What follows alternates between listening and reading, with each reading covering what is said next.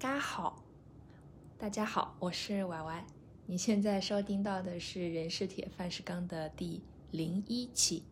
那这一期的人是铁，饭是钢呢，准备从一些臭臭的东西说开去。原因是这样的，那上周日我出门买菜的时候呢，就看到刚好有还蛮不错的新鲜榴莲，那我就非常非常高兴，就买了。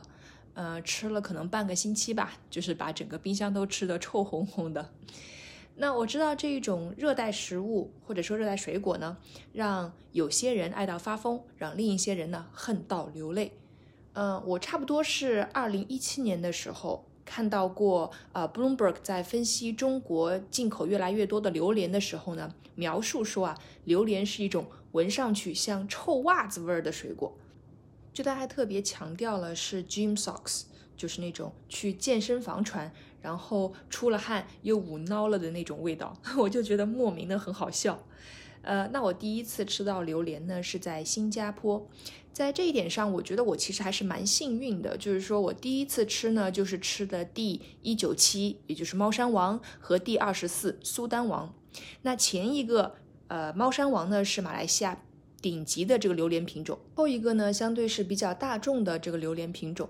那以 D 开头是马来西亚农业部呢对于榴莲的编号哈。那现在也其实越来越多的在国际上也开始通用了，就是以 D 来打头给这个榴莲的品种进行编号。那所以我觉得我顺利无阻碍的喜欢吃榴莲啊，其实也要归功于此吧。那因为在之前呢，其实我去新加坡工作之前，那我在北京的超市里见到的榴莲呢，基本上都是泰国榴莲。那他们通常会是在呃这个榴莲还没有成熟的时候就被摘了下来，然后呢就开始了长途运输。那等到送进超市的时候，等到我能见到的时候，其实这些榴莲的壳都已经发灰，肉呢也非常的不饱满，瘦瘦巴巴的。就让人一看就哎没有食欲这样，但是马来西亚的这个榴莲呢，通常他们是不会提前摘下来的，他们比较相信这个瓜熟蒂落啊，就一般都是要等它自己自然成熟之后啊，才会去把它摘下来这样子。那所以呢，就呃没有办法送到很远的地方了，所以我在我念书的时候就很少能够看到马来西亚的榴莲。那后来呢，有了这个超低温的这个液氮急冻技术。所以呢，才让越来越多的这个马来西亚榴莲啊进入了我们的生活。好的，我先咽一口口水，我们继续。那我第一次吃到的猫山王啊，简直了，就是外壳新鲜，黄绿相间，切开之后呢，果肉相当饱满，颜色也非常非常好看，是金黄黄的，黄澄澄的。那拿起来呢是软糯糯的，你的手指啊就慢慢的好像就会陷入这个肉里面去那样。那它的口感呢，就好像是含化了的黄油的感觉，非常的顺滑厚实，纤维感是比较低的，是比较糯的，入口即化。那它的味道呢，就是甜里面会带一点苦，有时候啊，你会感受到一种有酒精发酵的口感。然后呢，第二十四是性价比非常高的榴莲，它没有像猫山王那么的贵，但是呢，它的味道是毫不逊色的。那第二十四的果肉颜色会偏浅一点。质地呢也是比较干的，香气就没有像这个猫山王那么的馥郁了。那我记得我第一次吃是在一个晚饭后，呃，某一天的晚上了，我被拉到新加坡的一个类似于榴莲批发站的地方，就是在那里可以现场挑、现场吃，然后吃到巨饱。啊，回到住的地方那一个晚上，我觉得自己就是行走的巨大榴莲，就你打个嗝是榴莲味儿，手指头也都是榴莲味儿。然后我躺在那个床上，酒精发酵的感觉啊，让我晕晕乎乎的。我觉得啊，我自己真的就是颗榴莲啊。然后呢，在新加坡的这个酒店吃自助餐，就也是有可能会吃到非常好吃的榴莲的，全部去核，剩下果肉，还经过了这个冷藏的处理。那通常冷藏之后呢，呃，榴莲的这个苦味会减轻，甘甜味会更突出一些。你想想看，无限量的榴莲肉，我感觉自己要飘飘欲仙了。呃，我去的时候其实是啊，我们当时组里聚餐，那我跟着新加坡的同事啊，吃的可欢了，就特别高兴。可是呢，旁边的法国同事就崩溃了，他崩溃到说不行，我要换一个桌子，我不能跟你们在一个桌子进食这样子。对，这就是我和榴莲的初恋。那我当时有一个香港的同事也在新加坡工作，然后呢，他就想要把新加坡这么优秀的榴莲带回到香港给家人们吃。然后呢，因为知道这种生鲜的水果都是没有办法直接通过行李托运的嘛，所以他想了一个非常绝妙的方法，就是拿一个嗯。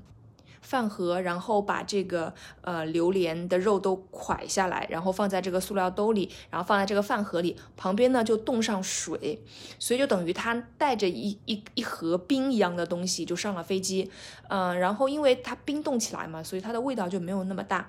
在检查这个行李的时候呢，其实是有拿出来看了一下，但是也没有说什么，就让他带回了香港。所以他就是靠这样的方式让家。里的家人们吃到了非常新鲜啊，可以算是非常新鲜吧，也非常质量质素非常高的这个榴莲。但我真的想要感慨一下，就是榴莲的那个味儿的穿透力实在是太强大了。因为我后来在北京工作的时候呢，我室友的爸爸就买了榴莲放在冰箱，但他也不吃，然后就放了很久，最后弄得我的鸡蛋啊全部都是榴莲味儿。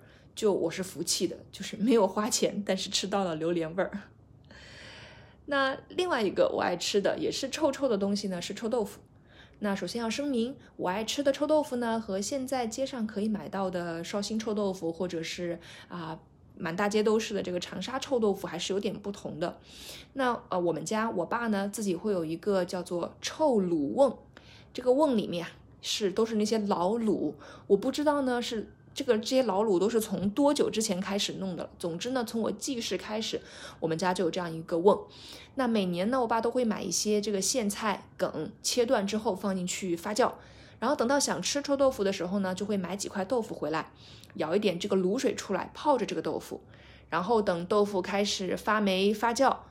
冬天的话，可能就需要放上个几天；夏天的话，通常一天放一天，一天多一点就可以吃了。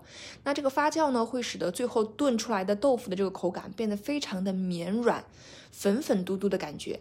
然后再放上一点辣椒，我就感觉简直就是有要多好吃有多好吃。那夏天经常还要吃的另一臭呢，就是这个梅苋菜梗。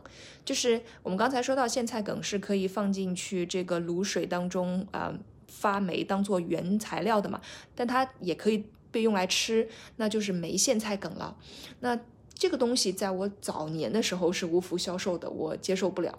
它的做法呢，就是把这个苋菜梗切断，泡水，然后呢放入一个搪瓷碗里，再在这个碗里呢泡上这个卤水来发霉。这个搪瓷碗啊，八成还是某一届全体职工大会留念的那种纪念碗。通常呢，在这个碗的外面还要套上一个塑料袋儿裹着，然后过个几天吧，一两天，掀开塑料袋儿，就发现哦，苋菜梗发霉了，你都看见它被这个霉菌所包裹着了，这也就意味着它可以吃了。然后呢，大人就会把它洗一洗，然后蒸一蒸。那蒸完之后呢，它的外皮呢还是非常非常硬的，但里面的心啊已经是非常软绵绵的了。嗯，然后你就嘬一口就能把所有的肉都给吸进去，然后再反反复复嚼它那个外壳。外婆那个时候总会笑嘻嘻的说：“哎，这个配饭吃是最好的了。”小的时候我是没有办法理解的，因为我觉得任何素菜都是不能下饭的，所以这样一个咸味儿为主的这个梅苋菜梗怎么可以下饭呢？但大人们就真的非常喜欢吃。那我想这就是所谓的这个闻着臭吃着香。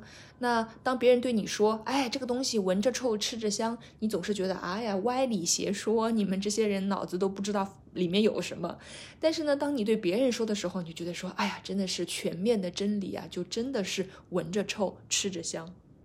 那有没有我不吃的臭臭的东西呢？是有的，就是香椿。就是我一直到现在都觉得这是个，这是一个让人非常匪夷所思的植物。它的名字里呢带着一个香，但它确实真的非常的臭。就我到现在都还是吃着这个香椿进去之后会生理性的想要恶心 的那种状态。所以香椿到目前为止我是不吃的。那说完吃的话，可能再聊一聊这周工作的上的一些感想吧。人是铁，饭是钢，说了吃的东西，也得说一说人。呃，就是知道我的朋友可能都知道，我是非常讨厌自己现在做的这份工作的，然后会觉得压力非常大，呃，每天都有做不完的事情，就是觉得非常的嗯紧张这样子。然后呢，呃，我现在的公司就是工作的地方呢，恰好它的女厕所啊是有啊五个隔间，然后就跟我自己想说，哎，五个隔间那就正好啊。我星期几去呢？就去哪一号隔间这样子。但事实上呢，就是你的人的心态是非常矛盾的。就是我星期一的时候就会去第一个隔间，但星期二的时候呢，还是会去第一个隔间。就好像你在啊欺骗你自己说，嗯，今天还是星期一。这样，当你第二天知道第二天已经是星期三的时候，你就会感觉到一种啊巨大的呃涌出来的喜悦这个样子。然后呢，我我一般跟公司的这种清洁阿姨关系都非常非常好，嗯，所以进去这种厕所碰到阿姨都会去打招呼。阿姨呢也非常高兴，因为平时工作可能就以大家进进出出，也不会有人跟她去说话这样子。那所以她也尽量的想要找一些话题和你聊。但是呢，确实我们之间并没有什么太多的话题可以聊。所以比较诡异的就是，呃，阿姨经常会说，就快到午饭时间，比如说我进进门了，进这个厕所的门，阿姨就会说，哎，吃饭了吗？我就说，啊，正准备去吃。然后我就会觉得，嗯，好奇怪这个感觉，或者呢是午饭之后，我从这个洗手间出来，然后会撞见阿姨，阿姨就会说，哎，吃完了吗？我就说，啊，刚吃完。我总是觉得这个过程特别特别的诡异。我不知道是不是只有我一个人觉得，哎，好像我在我们在厕所里谈论这样一个话题就特别的奇怪。但反正阿姨就是每一次每一天见到我都会问一样的问题，然后我都会用类似的作答。呃，她好像没有觉得有丝毫的问题。